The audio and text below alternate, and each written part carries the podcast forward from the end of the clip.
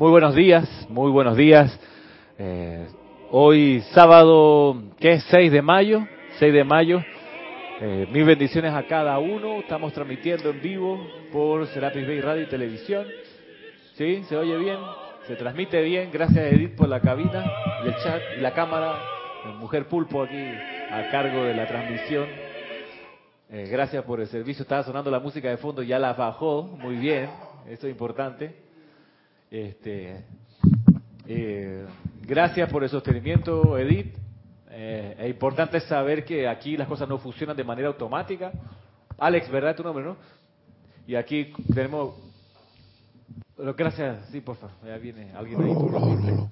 Eh, algo que la gente no sabe, Alex, y te lo aprovecho de, de, refrescar en la memoria, probablemente tú sí lo tienes claro, y es que eh, la gente cree que, que Dios, que los maestros, que los arcángeles funcionan como de manera automática, como que por nada ellos hacen lo que hacen. Y en realidad hay que saber que cada uno responde al llamado que se le hace. Y eso, eso es importante saberlo, que las cosas funcionan porque alguien las pone a andar, alguien las echa a andar, alguien las pone en acción. Y ese, esa, esa puesta en acción se llama amor divino. Y aquí, gracias, la transmisión, por ejemplo, de, de las clases, alguien la, alguien la hace, no, no se hace automático así, puff, eh, por la, por la eh, obra y gracia del Espíritu Santo pensado como algo etéreo, así como que funciona eh, de manera misteriosa. Todo lo contrario, uno de lo que aprende aquí es que la vida, la presencia de Dios, los maestros ascendidos actúan bajo un, una dimensión bien concreta, actúan eh, a propósito, incluso lo que nosotros tenemos entendido como el funcionamiento, entre comillas, automático del cuerpo, de los intestinos, la pulsación del corazón, la respiración, todo eso que nos parece que anda como que por su cuenta, en realidad funciona porque hay una inteligencia detrás que la hace andar. Y esa inteligencia detrás que la hace andar, la hace andar producto del amor divino, que es lo que hace andar el universo que nos parece que se mueve pues solo, ¿no? Las leyes del universo hacen que las estrellas, los planetas circulen como que por su cuenta. Y a medida que la ciencia avanza y que el, desarrollo espiritual de la humanidad avanza, uno sabe que eso no es así. El Internet, por ejemplo, requiere detrás una masa invisible de miles de personas en el mundo que sostienen la Internet, que sostienen los servidores, que sostienen la electricidad, las plantas eléctricas, o sea, todo, todo, todo. No hay nada que sea de que, ups, ocurrió. No, no, alguien lo hizo andar, alguien lo propició, alguien lo manifestó, lo precipitó, como le querramos decir. Y, y por eso el sendero de este de los maestros ascendidos es un sendero exigente, porque te hace caer en cuenta que tú tienes que trabajar por tu liberación. La liberación no te va a venir porque sí, porque tú eres bueno, porque eres buena persona, porque tienes buenos sentimientos. La liberación te va a venir porque te pusiste las pilas y porque te pusiste mano a la obra, subiste la manga de la camisa y dijiste, tengo un problema, lo tengo que resolver. El problema no se va a resolver automáticamente porque el viento sopló. Va a resolverse porque tú hiciste lo que tenías que hacer para que se resolviera.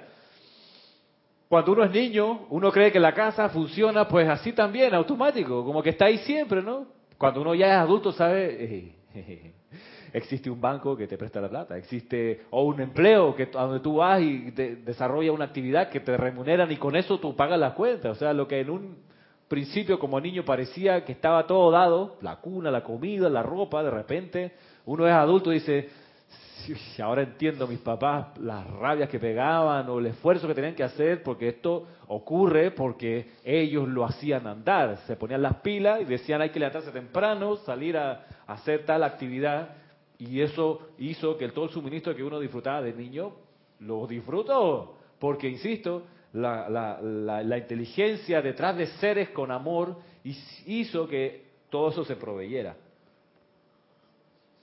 Entonces, en el estudio que tenemos acá acerca del, de la ley del suministro y la liberación financiera, una, una de las razones de que, de que lo estamos estudiando es que eh, es una de las pruebas que están en el sendero de la humanidad.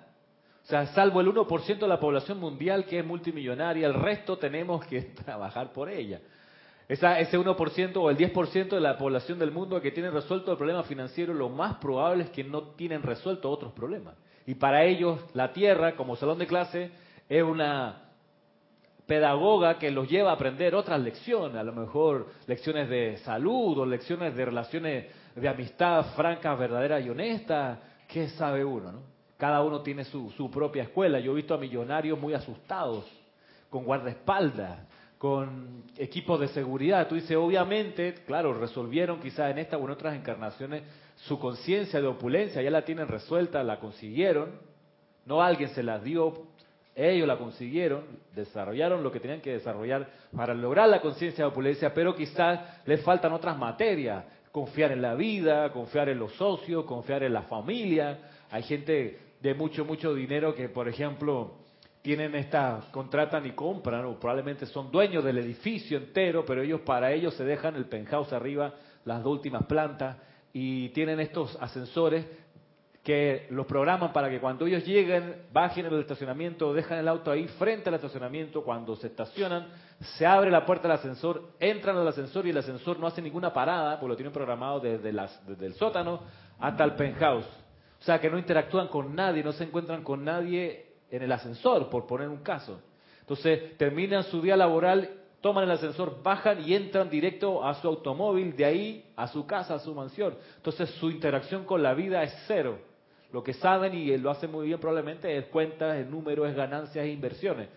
Entonces, pudiéramos uno desde acá, mirando la escena, decir, ok, resolvieron esa parte de la provisión, pero ¿qué pasa con el amor al prójimo? Entonces, quizás la vida, que no es boba, como la canción de Rubén Bray, la señora que no es boba, se lo cuenta a su marido.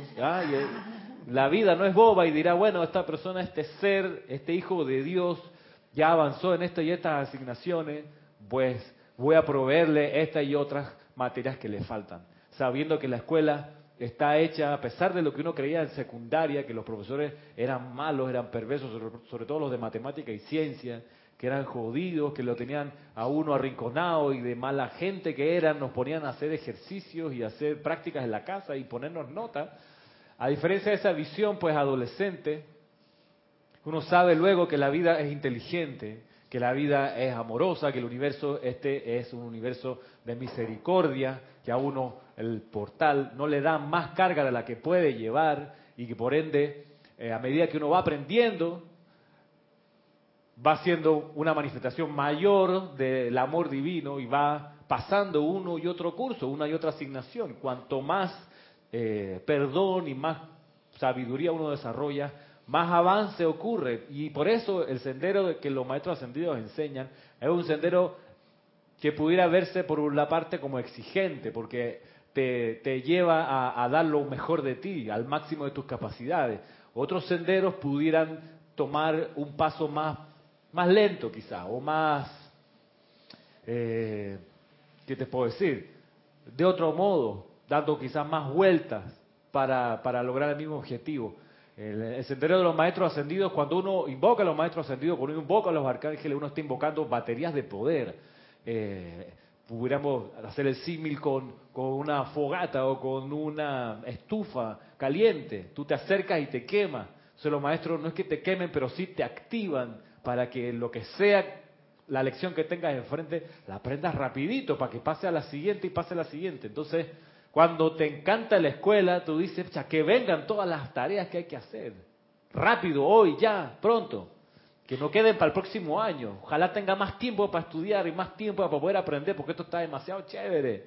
O sea, no me quiero ir cuando te encanta la escuela, que después pasa, eh, a mí me pasó en, el colegio que de repente ya yo amaba mi colegio y no me quería ir del colegio. No solo por las cosas académicas, sino sociales también que surgían, porque después que uno ya deja de sentirse patito feo y uno tiene una novia, uno una noviecita, uno dice, ya vale la pena este colegio, ¿no? Yo, yo tuve una primera así novia en serio que tuve, poder yo haber tenido como 13, 14 años, y allá en Chile, donde yo me crié, y yo vivía en una comuna y ella vivía como en cuatro comunas para allá, así que para ir a verla era como hora y media de, de, de, transporte, y allá las distancias son así, otra hora y media en bus, en, y que metro y después en bus, pero no, no hora y media de tranque, no, no, las calles despejadas, hora y media de tira para allá. Entonces, era había que tomar impulso, ese era un amor bien grande. Entonces después, sí, con el tiempo, yo no sé si fue por malicia o por alguna, me conseguí una novia que vivía a dos casas. Entonces era lo máximo. Entonces después nos veíamos en el colegio, así que era súper bueno esa época, qué chévere la escuela, ojalá no se acabe. Pero bueno, no hay, no, sí, no, uno aprende, uno aprende mucho de muchas cosas en esa época. Entonces, pero la vida sigue y uno tiene que graduarse eventualmente, ¿no? Entonces, la gracia es que uno se gradúa en la medida que va aprendiendo las lecciones. Y una de las lecciones que hay que aprender y que la, por alguna razón la mentalidad espiritual o los estudiantes de la luz le hacen el quite, le quitan el cuerpo, es la ley que gobierna el suministro y la liberación financiera. Yo lo digo por experiencia. Yo lo viví así también. Yo decía, ese es un tema para después, la liberación financiera, eso es para más adelante.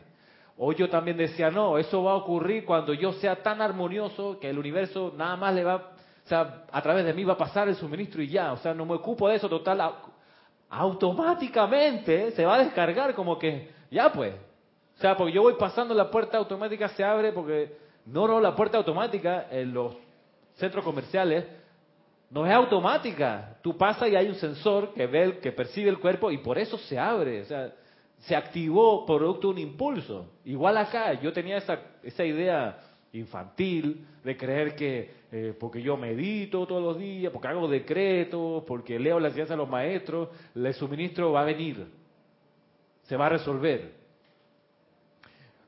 Entonces la, tarea esa se la dejo al cosmos, esa está buena, se la dijo, a como dice alguna persona, el universo va a conspirar para proveerme del suministro.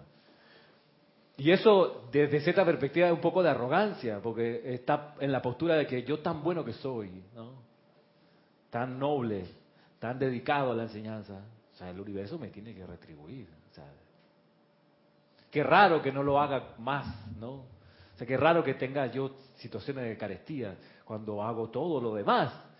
Y es una excusa, una manera de no enfrentar la tarea. La tarea a la mano es la liberación financiera. Tú dices, pero Jesús, eh, Él nos ocupó de la finanza. Probablemente en esa encarnación no se ocupó, pero seguro lo tenía resuelto en la encarnación que le conocimos al final. Porque nunca lo vimos, por lo menos no quedó escrito por ahí, que Él estuviese mendigando pidiendo plata. Tal era el momentum de opulencia que Él decía, gracias Padre, y multiplicaba las cosas. O sea, a ese nivel de maestría. Pero eso no fue porque él era el designado avatar de la... No, no, no, eso él lo tenía ya hace rato. De hecho, como sabemos, él encarnó, como dicen, sin karma, es decir, las lecciones ya las tenía, es como, es como un estudiante de un doctorado en, en Derecho y Ciencias Políticas que va a dar clase cívica a sexto grado de la primaria. Un poco así, Jesús y la humanidad. O sea, doctorado en ciencias políticas a enseñar de que sí que es importante el himno nacional y el, eh, saberse, tú sabes, los, cuáles son los símbolos patrios, los límites de Panamá. o sea, un tipo así, un doctor así, es como, no sé, secretario general de Naciones Unidas que dice, voy, a ir a una escuela en, Birmania a enseñarle eh, eh, la composición del Estado. Pero, bueno, a ese nivel de amor, ¿ok? Dice, ¿sabe qué? Yo tengo, pudiera ir a ser eh, director de una galaxia, pero voy a bajar aquí a la humanidad a enseñarle, eh, lo uno al otro. Ya, perdonan los pecados, tú sabes. Ese nivel, por eso, claro, él venía acá y dijo, bueno, yo soy la resurrección y la vida y, y ocurrió lo que ocurrió. Y es antes y después de Cristo, a ese nivel. Sí, Adriana Sarina, desde Alemania dice, Dios los bendice a todos. Igualmente, Adriana. Gracias por Bendiciones. A mí me ha ocurrido que no veía la conexión entre la liberación financiera y la necesidad de armonía, la necesidad de agradecimiento permanente al suministro de todo, así como la abstención a la crítica, juicio y condenación. Ahora en tus clases veo que todo es parte de una misma red. Gracias, gracias Adriana, tienes razón. Y, un poco pensando en, en, lo que tú dices, recapitulemos algunas nociones que hemos ido adquiriendo en, en estas seis, siete clases que han pasado, en que hemos puesto la atención en esta ley, la ley del suministro y de la liberación financiera. eh, para comenzar a saber que, como vengo diciendo en estos minutos, los problemas o pruebas en el sendero no están para jorobarles la vida a uno, sino para que cuando surgen nosotros hagamos el llamado a la presencia de Dios, yo soy en nosotros, en nosotros. No le pedimos a otro que rece por nosotros, sino nosotros, y tampoco rezamos, oramos, que es distinto. San Pablo decía orar sin cesar, no decía rezar sin cesar, de ahí que es un poco extraño cuando uno sintoniza ciertas emisoras en la ciudad y la gente está en las letanías de los rezos, creyendo que así es la cuestión. No, Señor, no es rezando, sino orando, porque la oración requiere compromiso real de alma, vida y corazón, en el rezo no. Eh, conozco gente que también no reza el rosario, pero sí recita mantras, y los mantras lo, también los dice como una, como con una, eh, con poca intensidad, por decirlo de alguna manera, y, creyendo que así la cosa va a trabajar. Yo no sé, pero así no trabaja. Por experiencia, yo sé que es la intensidad del amor lo que mueve el universo. El amor tiene que ser lo suficientemente fuerte para que la inercia sea superada. Ese es el, tema. Entonces, cuando tiene uno pruebas o situaciones, saber que esas pruebas y situaciones no están ahí para jorobarle la vida a uno, sino para hacer el llamado a la presencia de yo soy y mantenerse en armonía. Primera cuestión de la ley del suministro. Eh, cuando nos demos cuenta que la humanidad, por ejemplo, y nosotros también culpamos a veces al gobierno, al Estado, a las ciudades, a los gobernantes por la carestía, pues no estamos haciendo más que magnificando esos problemas que tienen los gobiernos, los estados, etcétera, etcétera. No hay ningún, ninguna colaboración en, la crítica constructiva, en que yo opino, por ejemplo, que el presidente debería ta, ta, ta, ta, o que el ministro de Comercio, de Economía debería hacer tal. Eso no es ninguna contribución, no es ningún aporte. Echarle la culpa a ellos no te vas a resolver el problema. Y como decíamos clases pasadas, Puede venir, puede venir un premio Nobel de Economía a manejar la finanza de Panamá. Si no cambia la actitud promedio del ciudadano panameño, la cuestión va a seguir igual. Si no hay cambio de actitud, y bien lo decía Adriana, si por ejemplo la, la gente de aquí no empieza a dar gracias para comenzar por lo que tiene tanto y en abundancia, por más que vengan todos los premios Nobel de la Tierra, generación tras generación, la situación económica no va a cambiar, no va a cambiar. La carestía va a estar allí y va a haber todavía gente que en Panamá, por ejemplo, hoy, cada cuatro días una persona muere de hambre. En Panamá, en Panamá, con los niveles de riqueza y de acumulación que hay aquí, tú dices, ¿cómo es posible? Bueno, porque no cambia la actitud de la gente, de toda la gente. Entonces, eh, culpar al gobierno, culpar a los millonarios, culpar a los pobres de la situación no lo resuelva, no resuelve el problema. Nada remediamos condenándolo. Ahora también hay que saber que cuando invocamos, saber que cuando invocamos a la presencia yo soy, saber que estamos invocando a la casa del tesoro. Es como invocar la bodega de un banco. Eso que estamos haciendo. Ahora, no es un banco de barrio o de país como los que nosotros tenemos. Estamos hablando de la casa del tesoro del universo. Por ahí un maestro ascendido dice algo que parece como increíble. Dice, si ustedes hicieran el llamado a la presencia yo soy y se aquietara lo suficiente, tendrían a su alcance todo el dinero como el que se necesita para pagar la deuda pública del Estado, lo tendrían en su regazo. A ese nivel. Claro, no hacemos tanto, con tanto fervor o con tanta claridad el llamado por un lado y por otro lado no nos mantenemos el tiempo suficiente en armonía como para permitir que el suministro venga. Entonces ya van varias cuestiones que son importantes respecto de la ley del suministro y de la liberación financiera. Otra cuestión que a mí me, llama mucho la atención en esto, en este, en este, en este aprendizaje, y es que a la carestía hay que enfrentarla no solo llamando a la presencia de yo soy para que asuma el mando de la situación, sino a la carestía hay que enfrentarle, decirle a la carestía, como alguien le diría a, a, a, una persona que se está metiendo en la casa de uno, uno a la carestía también tiene que decirle a sí mismo, tú aquí no entras.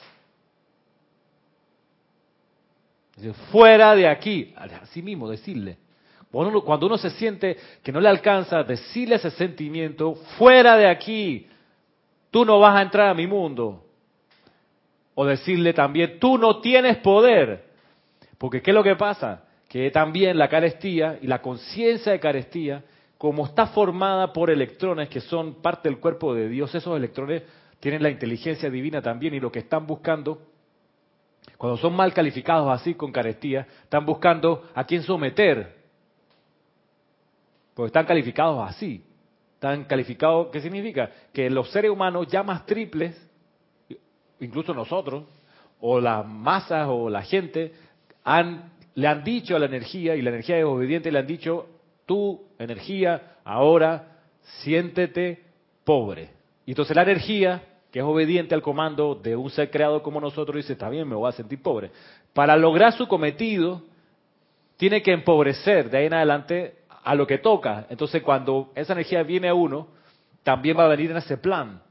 De ahí que te queda pararle el seco, y decirle, aquí tú no entras, fuera de aquí, y esto mismo se aplica a la tristeza, se aplica al resentimiento, a lo que sea que es discordante. Tú puedes parártele enfrente, aunque no veas a nadie enfrente, y decirle, fuera de aquí, disuélvete por la luz.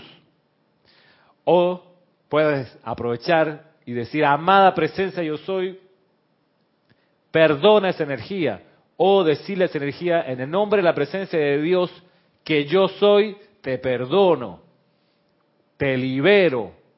Y hace entonces uno un favor con transmutar esa energía discordante. Pero lo que hay que estar en cuenta o tener consciente antes que Marisa se siga durmiendo es que no nos tenemos que dejar someter, ni aplastar, ni entristecer, ni amargar por la discordia que venga. No tenemos que dejarlo pasar, no tenemos que dejar que habite dentro de nosotros. No. Si uno se lo deja, se lo aguanta, ya es responsabilidad de uno. Como a veces que uno recibe a un pariente, no tiene dónde quedarse, te pide el favor, tú dices, bueno, está bien pues, te quedas el fin de semana, y de repente el pariente se va como instalando. Tú dices, pero ¿y entonces? Se empieza como a quedar y tú dices, y ves cositas más de ello, y el cepillo de dientes en el baño, y el, entonces, claro, si tú te lo calas y dices, bueno, como es familia, tú sabes, y no te atreves a decirle, aquí había tiempo para entrar y salir, hermano, te quiero mucho, pero también tienes que resolver tu situación y aquí no te puedes quedar permanentemente. Si no le dices eso, hay gente que dice, como no me dicen que me vaya, me quedo, pues, y ya, y se, se quedan, se quedan. A veces eso, por supuesto, no cae bien en la familia. La gente va a opinar y dice, oh, qué mala persona, bien que tienes espacio, nada te costaba. Pero finalmente es la casa de uno y uno decide quién vive en la casa de uno. A veces pasa con mascotas. Hey, cuídame el perro ahí. ¿Sabes? Voy de vacaciones dos semanas y de repente van seis meses y tu perro, hermano, llévatelo. No, no, que ya mira, que ya me lo llevo. Entonces, uno es finalmente el que tolera o no que vive dentro del mundo de uno. Por eso le decía a Marisa, si hay vecinos que cruzan la calle para hablar contigo siempre y tratar de jalarte a su iglesia X, de esas iglesias aleluya, tú dices, ya yo no quiero ir a esa iglesia de sopla Dios, no quiero, no me interesa. Pero la persona cruza la calle todos los días y dice, hey, mira, que te traigo aquí la palabra y te traigo una volante y después te llama y vecina, ya leyó lo que le regalé de pasada y si está todo el tiempo en ese plan y, ahí está la cuestión y tú se lo permites, ya ese es otro problema. Pero si te paran tus, tus dos pies y dices, ¿sabe qué? No me, no me interesa, señora, ¿cómo se lo explico? No, usted no me va a hacer ir para su iglesia. Este, la persona puede que se le arrugue el rostro en ese momento, pero si tiene algo de educación y de respeto, entenderá, sabe que tiene razón, señora, usted perdone que la incomode. Una vez que yo, se lo digo por experiencia, yo no hablo así teóricamente, lo digo por experiencia, esto, ya voy con, ya voy con el chat, esto, estos individuos de la iglesia, esos que andan de dos y que andan con camisa blanca, manga corta y con una cosita cuadrada aquí, los mormones, gracias. ¿Me puedes abrir la puerta que alguien está tocando?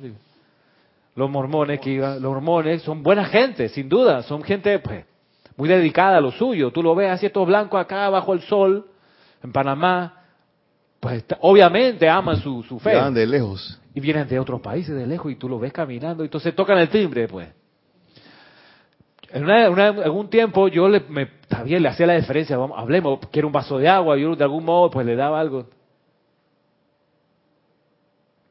Entonces, claro, cuando te ven un poco accesible, eh, ya saben a qué casa ir a tocar el timbre, ¿no? Entonces era como que periódico, ¿no?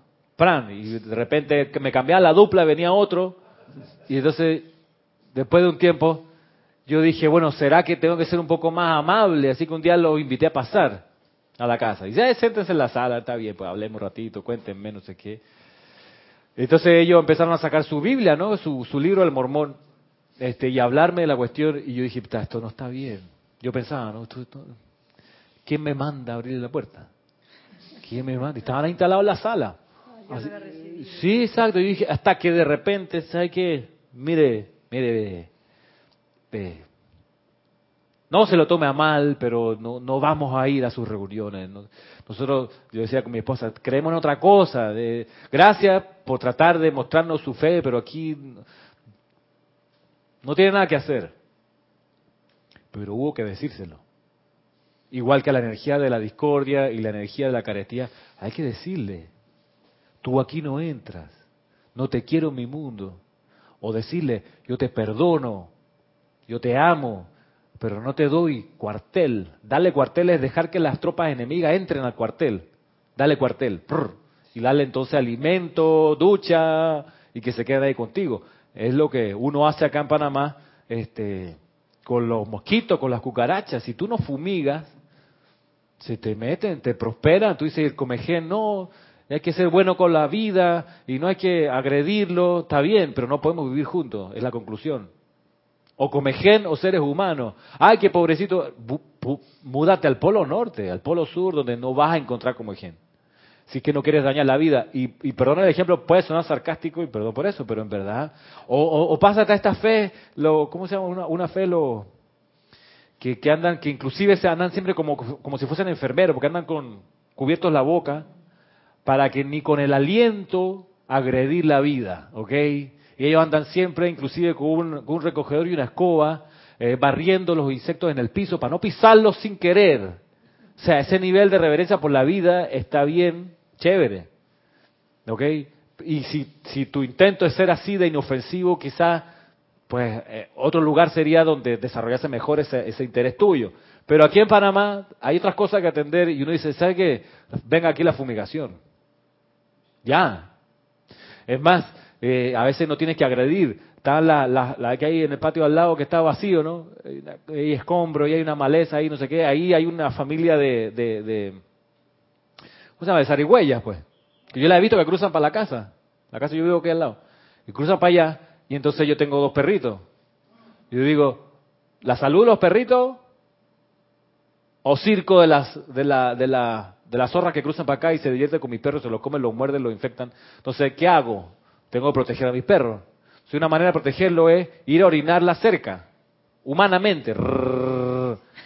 Y eso hace, viste, no tengo que agarrarlo a palo, ¿no? Se supone, y de hecho ya no los he visto más, no he visto la zarigüeya esa por ahí. Entonces, a lo que voy es saber que con la ley del suministro, y perdón por el ejemplo, pero saber que saber que, con el suministro y la, la carestía hay que hablar así también. O sea, es cosa de uno admitirla. Tú no quieres carestía, pues no. Entonces te pasa un pensamiento, ay, ¿qué voy a hacer con las cuentas? Ese momentito, ese sentimiento, agarrarlo, decirle, fuera de aquí, no te quiero. Disuélvete por la luz. Fuera, fuera, fuera, fuera. Despejar el propio mundo a conciencia de la carestía, de la limitación.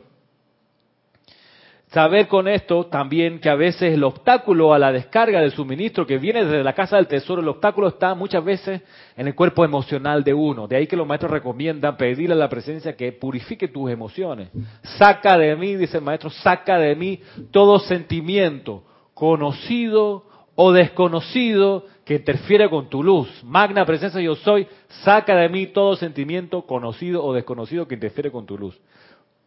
Y en, unión con eso, a propósito de los sentimientos, una de las lecciones que vimos semanas atrás es que si uno se deja arrastrar por la melancolía y por el desánimo, una o dos horas de melancolía y desánimo desbaratan todo el trabajo que uno haya podido hacer por semanas de oración, de aquietamiento, de purificación.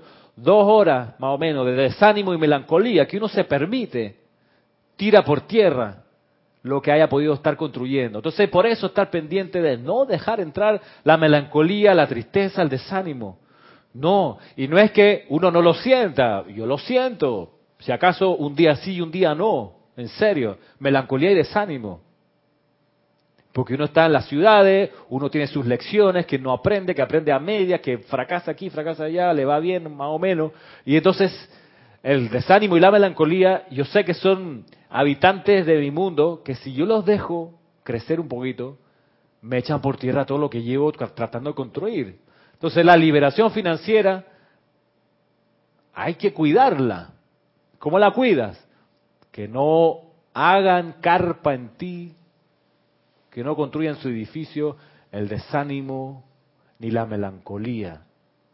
Ay, pero Ramiro, ¿cómo no voy a sentir triste si mira lo que le está pasando a ya en el espacio en blanco?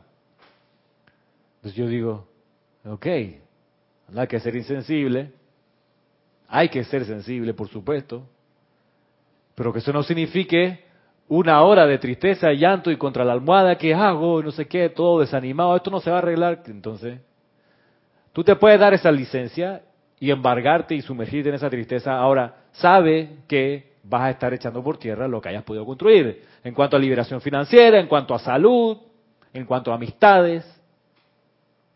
Yo, tengo, yo trabajo, en trabajo en dos lugares. Uno de los lugares que trabajo es una oficina que funciona como un negocio comercial. Vendemos y yo no soy el jefe allí. Estoy aparte como estoy a cargo como de la parte de yo le puse de nombre como gerencia de operaciones, porque no tenía nombre, porque somos poquitos, somos tres en la oficina. Entonces, bueno, ¿quién hace todas las vainas? Ok, yo, gerente de operaciones, está bien. Pues no pongo la plata, ¿no? La plata y los préstamos lo pone mi jefe. Porque la empresa es de él. Entonces, es ahí donde yo he visto en este escenario de donde trabajo esto que estoy diciendo de echarle la culpa al gobierno, echarle la culpa a las otras empresas, eh, sentirse deprimido, desanimado, nostálgico. Entonces, ¿yo cómo hago para que mi jefe reaccione? Es mi jefe, no es mi empleado. Si fuese mi empleado, yo le hablo, le explicaría, hey, no te deje em, arrastrar por esos sentimientos, mira que esto se va a mejorar, mira que no depende de allá afuera, depende de cómo nos sentimos nosotros y la oración que hacemos. Yo tendría que hacer eso si fuese mía la empresa y tuviese de empleado a mi jefe, pero no es el caso. Yo respeto ahí la jerarquía, él es el jefe. Y lo que más me toca es orar para que toda la discordia que él emana y todo el desánimo que a él lo embarga, pues que no haga tanto hueco en el barco, porque me la paso así, sacando el agua del bote, porque se está hundiendo. Entonces, pero él está taladrando todo el tiempo el fondo del barco para que por ahí se vaya la, liberación de, que, que hemos tenido. Ha habido momentos en que hemos sido súper bollantes y las cuentas han estado felices en números verdes por allá, pero aún así, y ahí está el problema de la ignorancia, aún así cuando las cosas están bollantes, aquí el jefe estaba, no, pero que mira, que no sé qué, criticando, quejándose, y entonces, ¿cómo se va a sostener eso por allá arriba si a pesar de que está bollante, se le torpedea por otra parte? Entonces, ¿qué le toca a uno como estudiante de la ley? Como conocedor de esto, saber que tarde o temprano, si no hay, no hay, no se corrige el rumbo, el barco se va a estrellar. Y lo que uno le toca es buscar dónde está salvavidas, ¿no? Y el botecito para sobrevivir al, naufragio, así como en, eh, en Titanic. Y sí, ve cómo hace y resuelve y, nada por tu cuenta. Aprende a nadar sabiendo que muy probablemente ese barco va a encallar. Y es ahí donde, en serio, esto es Biblia, esto es Antiguo Testamento, le dicen a Noé, compadre, viene el fin del mundo, un aguacero ni te cuento, hermano. Así que prepara tu, arca. Y Noé empezó a hacer su arca. Y todo el mundo, oh, qué locura, ¿qué se le ocurre? Mira, si está despejado, payaso. Yo hago mi arca. Para... No sé qué, y mira qué fea tu arca, ¿dónde están las ventanas? No tengo una sola ventana. No, hombre, ¿quién se le ocurre ese diseño ridículo? Y, Noé, no, mi ventana es la de arriba, a la presencia yo soy. Y entonces vino el diluvio y estaba feliz Noé, ri, ra, y la gente por allá afuera, ah, Noé, ayuda. Yo no sé, estoy mirando para arriba, no, no oigo, no sé qué pasa. Por eso, eh, cuando uno habla, por ejemplo, y aquí en esta casa que tiene dos plantas, y arriba hay puertas, arriba hay puertas porque arriba hacemos los ceremoniales las actividades, uno aquí aprende, por ejemplo, a no decir, para no decretarlo y por ende no crearlo, uno no dice, si va arriba y la puerta tiene llave y baja y se queja, se queja aquí en la, cocina, uno no dice, ay, fui y la puerta de arriba estaba cerrada.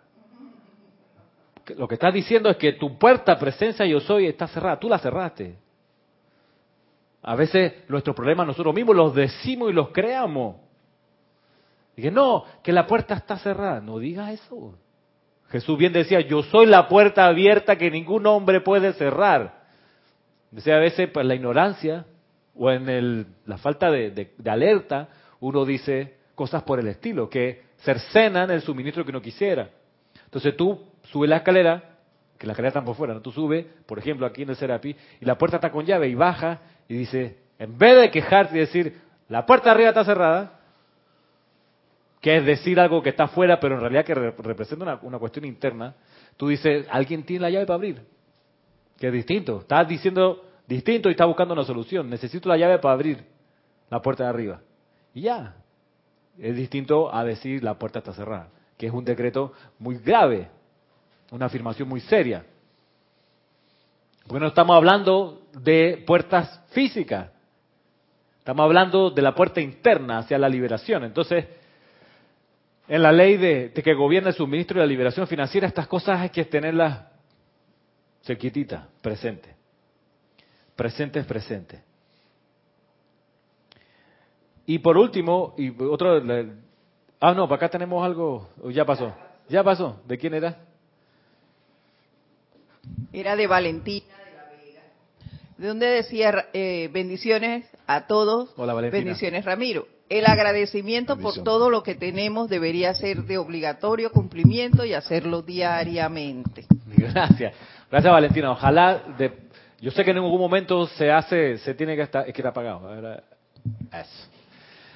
En un momento uno aprende las cosas así por obligación, de niño. Lavarse los dientes, hacer la cama, no poner los codos arriba de la mesa, obligatorio. Llega un momento que ya uno lo hace de hábito natural y ya no es obligación. Entonces uno ha de ponerse en la, en la mente de que, bueno, voy a comenzar, aunque sea en un principio un poco obligado, a dar las gracias. A dar las gracias, a bendecir, este, y de repente ya te sale natural. Y, igual que cualquier disciplina, cantar, tú no cantas bien así a la primera. Tú tienes que tener algún régimen de entrenamiento, que alguien te enseñe de cómo se, enfoca, se, modula, se, se, afina, desarrolla el oído, disciplinadamente, pero obligatoriamente, tú te sientas a hacer prácticas de matemáticas, hasta que de repente ya te sale, te sale natural. Acá Maritza, y después... Sí, lo que quería decir es que como estudiantes de la luz, no debemos entonces dejarnos, como decir uno, manipular por todas las cosas que la, que, eh, la gente habla, o sea, por, en relación a la, lo que es la liberación financiera. No hay que dejarse manipular. Mm. Exacto. pues eso es lo que busca, manipularte, tenerte controlada. Ajá, exacto. y hacerte sentir lo que esa energía quiere que tú sientas. Perdón. ¿qué? Mm, ya, sí, eso es lo que realmente estoy sintiendo ahora que nos ha explicado esta clase.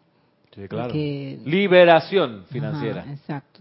Mm, ya. Ser libre. Y tratar de cambiar tanto mentalmente como eh, emocionalmente también todas estas ideas de que, que sí, que porque la, que el, que el presidente dice o que no hay tal cosa, porque entonces hay que tratar entonces nosotros de, o yo por ejemplo, de quitarme eso de la cabeza de la carestía. Porque realmente yo siento que eso es lo que he estado siempre eh, tratando y ahora pues gracias porque nos explica bastante claramente esta situación. Sí, vamos, vamos, vamos avanzando y despejando las cosas que están dentro de uno porque están ahí dormidas hasta que uno las ve aquí enfrente. Ay, ya, yo pensaba así. Y uno aprende. Roberto. No, iba a, a, molestar un momento a mi hermanita. No, no la moleste. No, no, no, no, el, ¿cómo es que es? El dinero va y viene. ¿El qué? Ah, el va y viene, sí, esa conciencia, tú sabes, es una conciencia de, de, de, someterse a las circunstancias, de, de, aguantarse lo, el péndulo de las finanzas. Que mucha gente pues se lo plantea así y, y hay, hey, en serio, hay sendos tratados de economía y de gente Nobel y, facultades que te dicen que la economía es cíclica, que está por un momento por arriba, después baja, y eso es así y te lo dicen históricamente. Aquí está, mira, te muestra los gráficos, ve cómo subió aquí la producción, bueno, acá bajó. Te lo digo, yo estudié eso, ahí está, están los libros. Y toneladas, en serio, de conferencias para hacerle a la humanidad creer que cuando las baja, que la, que bajó la marea, que está la vaca flaca, decirle, aguántatela, hermano. No te quejes tanto, hermano, que esto es así. Y no es así. es así si uno quiere que sea así. Tú dices, el universo humano puede decir lo que quiera, pero yo, como hijo de Dios, tengo la posibilidad de que siempre para mí haya vaca gorda y la marea alta. Ya, porque yo soy la presencia de Dios, yo soy aquí. Entonces, ¿qué hacer cuando el resto de la humanidad piensa lo contrario? Y dice, no, es que estamos en época de recesión. No, es que tiene que saber que esto se mueve en ciclos. Por eso Jesús decía, estoy en el mundo, pero no soy del mundo. Después ustedes pueden decir, pueden decir misa. Yo soy la opulencia, yo soy la liberación financiera. Siempre. Y con esto también decíamos que la opulencia y la liberación financiera no tiene que ver tampoco con tener de más, sino tener lo que se requiere. Parte de la conciencia de carestía es decir, como creo que me va a faltar, necesito dos carros. No, es que para el fin de semana necesito uno porque durante la semana uso este y para el fin de semana, compadre. Ah, tú me dices, no, lo pasa, trabajo para Naciones Unidas, trabajo para el MIDES, trabajo para no sé qué, y en la semana, hey, sí, tengo que transitar aquí en la ciudad, pero los fines de semana, un fin de semana sí, un día no, tengo que ir a Darien, a meterme para allá, para Jaque, adentro, tú sabes, necesito un 4x4. Este, entonces sí necesito, y uno entiende, claro que sí, por favor, nos faltaba más. No anda con esa mole en la ciudad haciendo mandadito aquí, pero sí lo necesita para los fines de semana. Perfecto. Entonces tú dices, ¿qué necesidad hay de una persona que va de su departamento en un edificio acá hasta el otro edificio acá? ¿Qué necesidad tiene de tener esta prado gigantesca que ni en Japón las hacen porque ya somos demasiado grandes, no hay espacio, pero aquí en Panamá meten estas naves enormes dice esas Toyota o Honda, no sé, Sequoia, que son como para llevar un jardín infantil adentro. Tú dices, no, lo que pasa es que tengo un jardín infantil. Ah, tiene razón. Necesitas, claro que sí.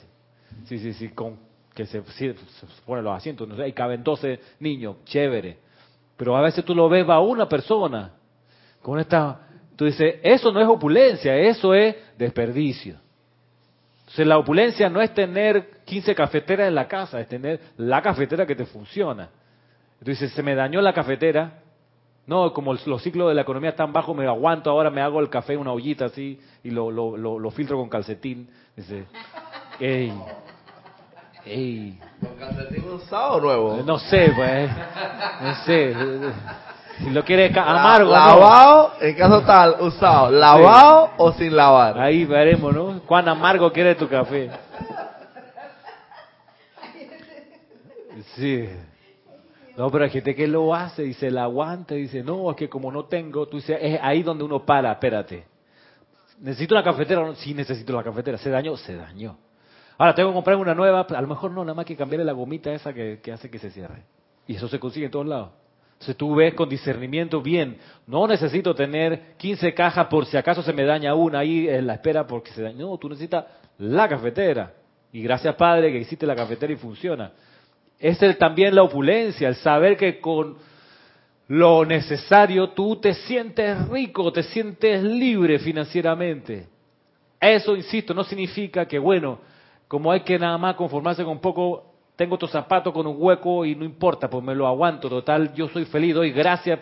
Ey, tampoco, en serio, es que hay que lograr una sensatez. Parece que estoy dando ejemplo de Marisa, pero no, no es a propósito, Marisa. no, no, no, ok, perdón. Pero es posible, a veces pasa, uno está aquí en la clase como estudiante y dice, ese instructor, ¿por qué sabe lo que está diciendo? Si yo no le he dicho nada, está en la atmósfera. ¿Tú ibas a decir algo, Roberto? ¿O era también tomarle no, sí que A lo mejor menos se supo. Se supo. no, pero de internet no sale, tú tranquilo. Que... Dice Adriana Sarina, desde Alemania, Ramiro, acabo de visualizar tu método de hacer café y gracias, porque me acabo de liberar de una sustancia tóxica. Uy, okay. ok. Yo sí tomo café y me encanta café. No puedo tomar tres tazas de café al día porque me empiezo a marear, en serio, físicamente. Pero con dos, yo feliz con dos. No siempre me puedo tomar las dos porque a veces estoy ocupado, pero sí por lo menos una y la disfruto mucho. Y no es la jarra de café, la opulencia de café, así un litro, no, la taza de café con leche. Ya, que alguien aquí es Salomé y después de Roberto.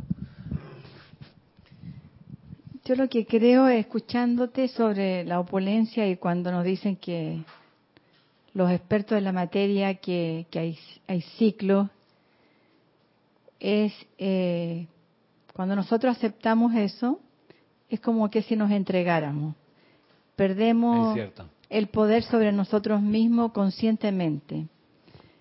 Porque si nosotros somos dioses en nuestro propio mundo, somos arquitectos en nuestra vida, nosotros decidimos si vivimos en la opulencia o en la limitación, si vivimos en la salud o en la enfermedad, pero cuando nos alguien de afuera nos dice eso que tú estás diciendo, bueno, ahora hay crisis, eh, ahora hay una epidemia, así que es normal que te resfríe o que te enferme o lo que sea.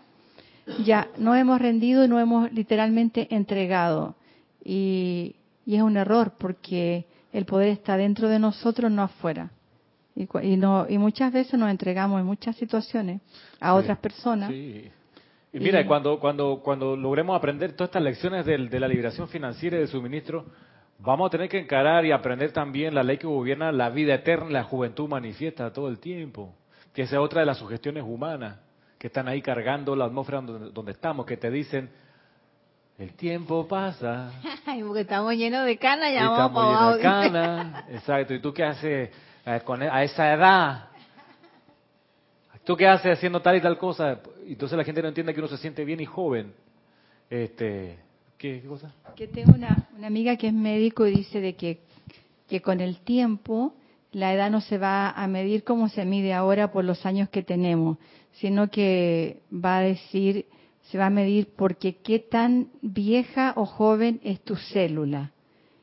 Y entonces la célula podemos mantenerla joven, de acuerdo, pienso yo, a, los sentimientos, a los pensamientos y obviamente a, a los nutrientes. Pero si también creemos en lo que se nos dice, ah, tengo 60 años, ya soy una vieja, también me entregué. También te entregaste, claro, exacto. Y yo no me quiero entregar, porque ya pasé los 60. Claro, exacto. Eh, así mismo, esa es la actitud. No, que tienes 80 años, deberías sentirte, porque me debería sentir qué? Si yo soy la vida, la juventud eterna. Pero eso no solo, que no solo sea un decreto que uno hace, sino que en realidad uno se siente y, y todos los días uno se levanta con energía y uno está bien o sea, y es otra, otra de las lecciones de esta escuela. Bien lo decía Jesús, el último enemigo a vencer es la muerte. ¿Y el primer enemigo a vencer cuál es, Roberto? El temor, el miedo. El miedo, el primer enemigo a vencer, el miedo. Y al miedo no hay que darle cuartel tampoco. Y el miedo tiene siempre un montón de razones para justificarse. No, que mira, mira que alerta, mira que allá. Y el miedo te lo enseñan. el miedo te lo enseñan. Y si no te lo enseñan, lo inhalas este, y te lo crees y de repente estás todo asustado. Entonces, saber estos parámetros, ¿no? Primer enemigo, el miedo. El segundo enemigo, el apego. Y el tercer enemigo, o el último, no sabemos si hay entre medio otros más, por lo menos el último es la muerte. Que no existe. Ya hemos, hemos estudiado un poco eso años atrás, ¿no? De, la ley que, que habla sobre, sobre esto. Pero, eh, ¿quién nos tiene hoy los maestros para, para enseñarnos? Después de este, de este, de este recuento de, de clases anteriores, y, y, es lo siguiente. Esto es uno de los, de los extractos más famosos de la enseñanza del maestro ascendido San Germain, que está tomado, a ver, no les voy a decir de qué libro, porque usted, yo digo, es tan famoso que ustedes deben saber de qué libro es. Dígalo, dígalo. ah, vamos a ver si, si saben. Alex está eh, eh, ¿cómo se llama? Liberado de responder. A lo mejor sabe, ¿no? Pero, pero más allá de saber de qué libro es, vamos a la enseñanza que nos dice. Miren ustedes, dice, la verdad de la vida es que no puedes desear algo que no pueda manifestarse en alguna parte del universo. Ok. Luego dice, Cuanto más intenso sea el sentimiento contenido en el deseo, tanto más rápido se logrará. Lo que yo les decía de la letanía de los rezos, ¿dónde está la intensidad del sentimiento? No hay ahí intensidad del sentimiento. A lo mejor es la intensidad en el primer, la primera vuelta, pero ya las tres horas es un ruego ahí, una cosa así, que tú vas, te paras, te tomas un café y regresas, no ha pasado nada. Bueno, pues estamos hablando de intensidad entonces, vamos otra vez. La verdad de la vida es que no puedes desear algo que no pueda manifestarse en alguna parte del universo. Cuanto más intenso sea el sentimiento contenido en el deseo, tanto más rápido se logrará. No obstante, si eres tan tonto como para desear algo que le hará daño a otro hijo de Dios o a otra parte de su creación, entonces pagarás con discordia y fracaso en algún punto de tu propia experiencia de vida. Sí, porque Roberto, uno puede desear intensamente que le vaya mal a ese tipo, ese cliente, a esa bruja, mira lo que me hizo, no sé qué. Tú, si uno es tan tonto de desear eso, uno va a cosechar luego tal cuestión.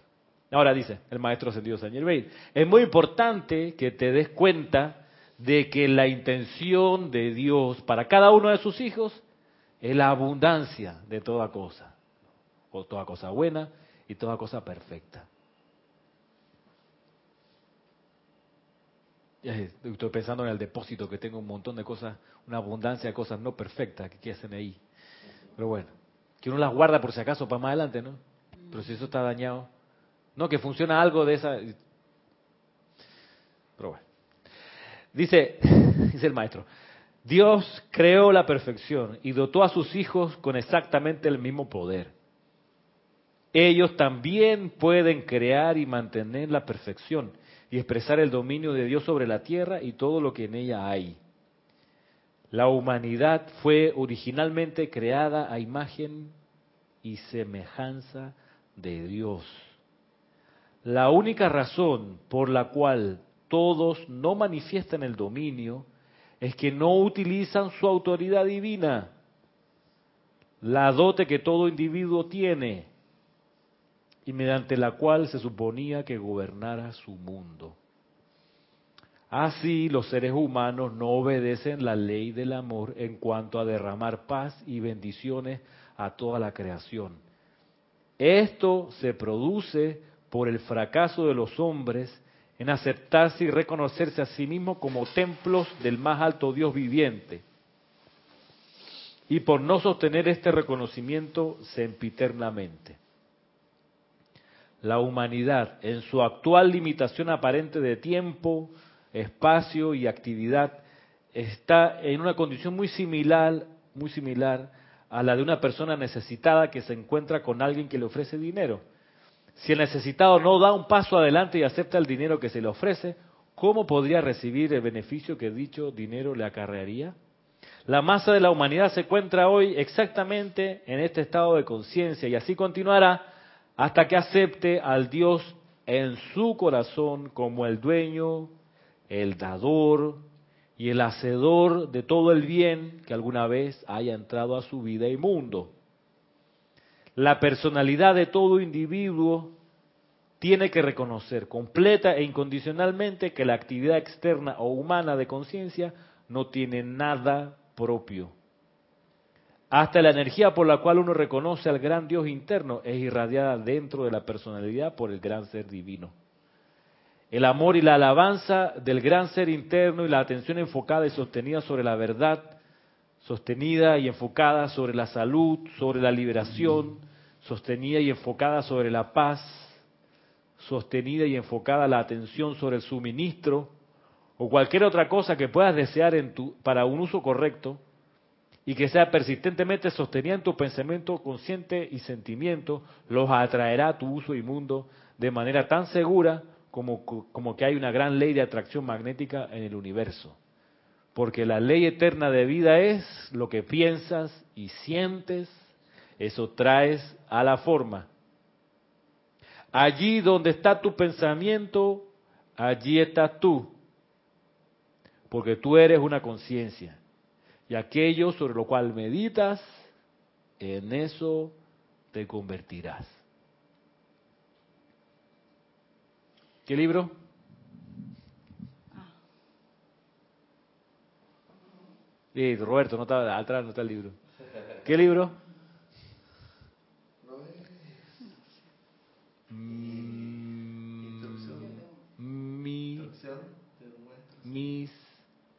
Misterios de misterios de velado, gracias. Página 3 y 4. Del maestro ascendido San Germain, de las primeras enseñanzas de la nueva era. O sea, Ajá. o sea que nosotros tenemos el poder, pero por ignorancia o por comodidad absurda, ese poder se lo hemos dado a otro ser, a otras personas o a otra energía, como el país, el gobierno, y porque tal vez es más fácil eh, dejarte llevar y responsabilizar a otro por lo que te ocurra que tomar tú las riendas de tu propio mundo. Imagino que es como subirse a un velero, a un barco y, Que el viento Y te que te lleve. lleve. pues. Sí. Y tú Sí, no poco. sabes a dónde vas a ir. Y si te lleva a un roquerío, bueno, será de Dios, Será de ahí Dios. chocamos con las rocas o... Claro. Y no es eso, porque si tú eres el, tu propio barco, tú vas, eh, vas a ser el capitán y vas, vas a tomar un rumbo determinado. Pero eso lo sabe, se sabe cuando eh, reconocemos a la presencia, porque antes todos te gobiernan, Sí. tus papás, tus profesores, Tu o sea, marido. tu marido, tus hijos, tus Sí. nietos.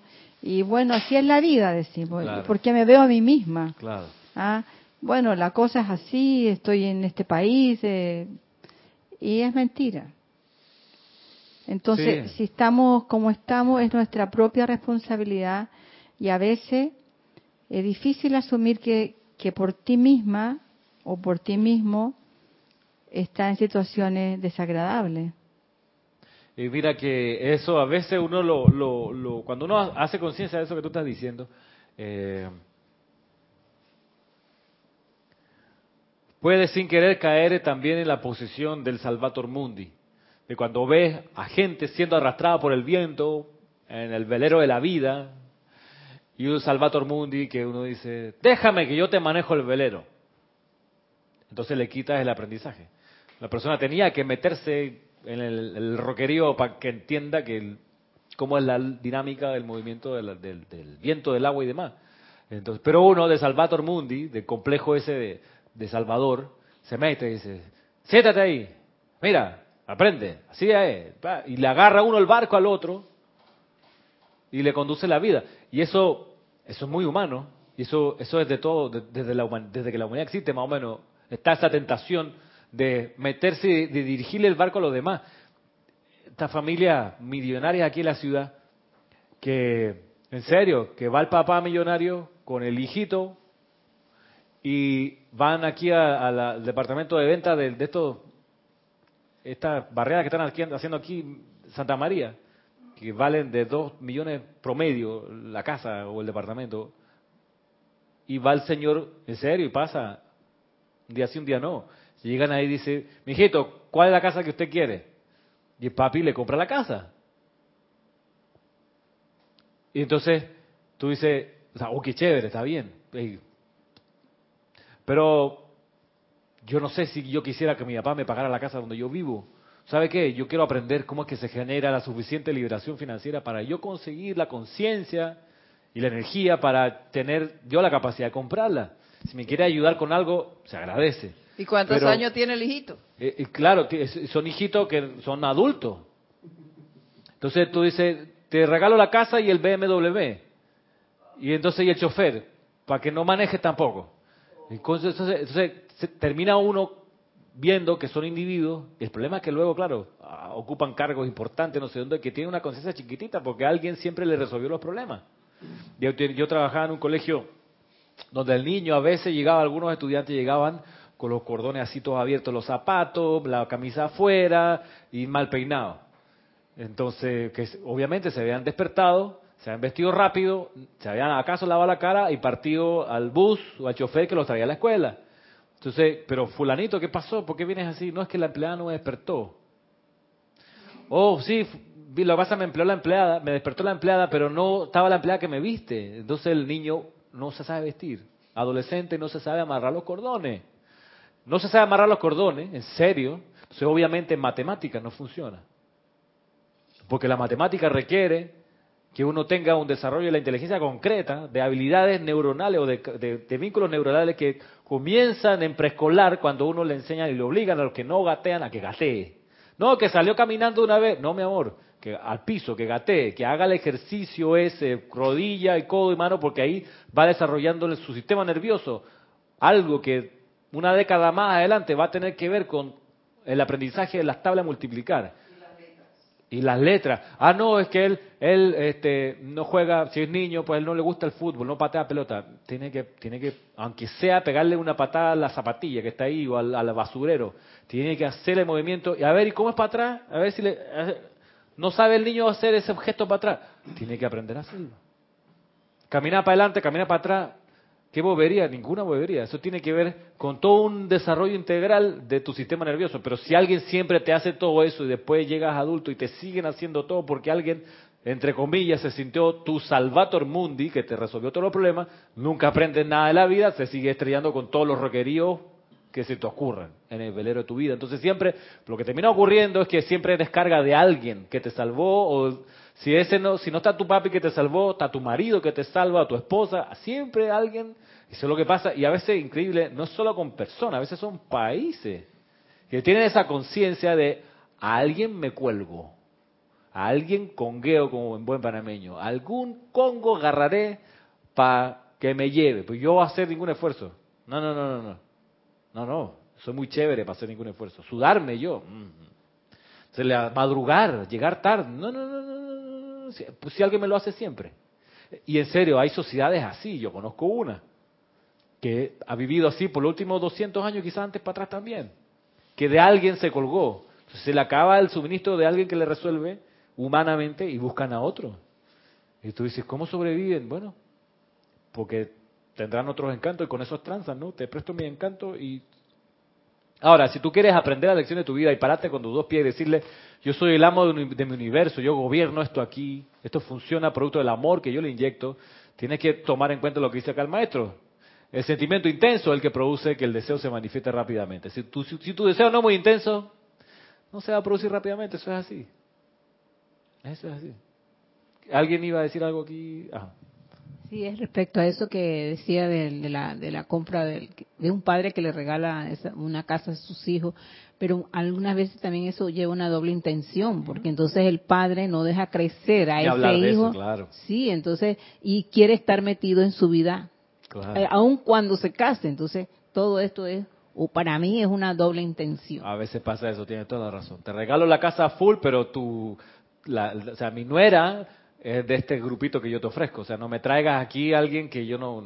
Entonces viene y, Ligia Lena se encuentra con el trompetista y la familia desbaratada.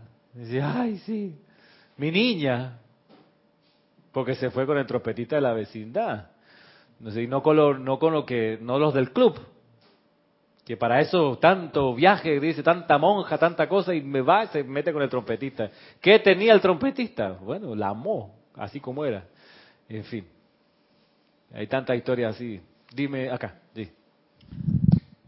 El ejemplo que tú diste, yo lo he vivido, pero en mi escenario, y creo que lo he visto también mucho.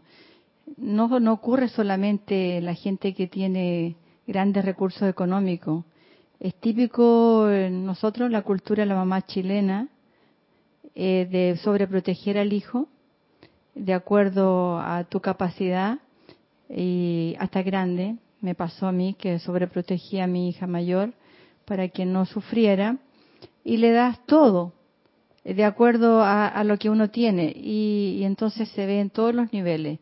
Y haces una persona débil y también se ve en este país, el enfoque asistencial de este país eh, es de dar, es de darle. Entonces se ve en las noticias, un derrumbe, lo que pase, lo que sea, el gobierno tiene que ir y poner la casa. O hicieron una barriada a, a lo loco porque agarraron unos terrenos y luego van a reclamar que quieren la luz, que quieren la, la calle, etcétera, y nadie se responsabiliza de su, en sus propios mundos, porque siempre estamos exigiendo que los demás lo resuelvan, porque es la conciencia del rico, del mediano y del pobre, es de todos. De todo. Yo salí de la casa de mis padres en Chile y yo no sabía cocinar, no sabía planchar, no sabía lavar ropa, usar la lavadora, no sabía agarrar un trapeador, echarle desinfectante al piso, no sé, porque siempre hubo una empleada en mi casa y nosotros no éramos millonarios. Pero la señora Juani siempre hizo todo. Y deje eso, mijito, deje eso, mijito. No sé para qué, para que el niño estudie en la escuela. Pero si después de estudiar en la escuela yo puedo hacer cosas, no. ¿Qué puedo hacer? Ver tele o tener novias, que será bien chévere. Ahí sí, Ahí, sí, ahí uno aprende, uno aprende mucho. Pero bueno, ya estamos pasados de horas y nada más, haciendo como un resumen desde la conciencia de que la opulencia depende de cada uno de nosotros, en la comprensión de que estamos aquí para aprender la ley del suministro y la liberación financiera, que estamos aquí sabiendo que tarde o temprano cuando resolvamos este problema, aprenderemos otro y otras serán las lecciones. Habremos llenado de luz esa área de nuestra conciencia. Lograremos la liberación financiera porque de hecho lo, lo, lograremos y lo lograremos en base a nuestra claridad de pensamiento, la intensidad de sentimiento. Lo lograremos y avanzaremos a otras lecciones de la vida porque esta es una escuela demasiado interesante, con demasiadas cuestiones que aprender a punta de amor, todas y cada una de ellas. Es nuestra responsabilidad. Y es nuestra responsabilidad debido al gran privilegio que tenemos. Sabiendo que si por un lado tenemos libertad, por otro lado tenemos orden. Si por un lado tenemos privilegio, tenemos por el otro lado de ese privilegio la otra cara, es la responsabilidad de usar bien esos privilegios. El privilegio este de tener el mapa clarito de cómo es la ley de la vida, clarito, sin metáforas, sin eh, cuestiones encubiertas, sino en blanco y negro. Esta es la cuestión, la purificación del cuerpo emocional, la atención puesta en la presencia, no darle cuartel a la carestía. Cada una de estas lecciones que hemos ido aprendiendo en estas clases. Yo soy Ramiro Aybar, este programa Cántaro de Confort desde el grupo Serapi Bay de Panamá. Le doy las gracias por su presencia aquí. Será hasta el próximo sábado. Muchas gracias.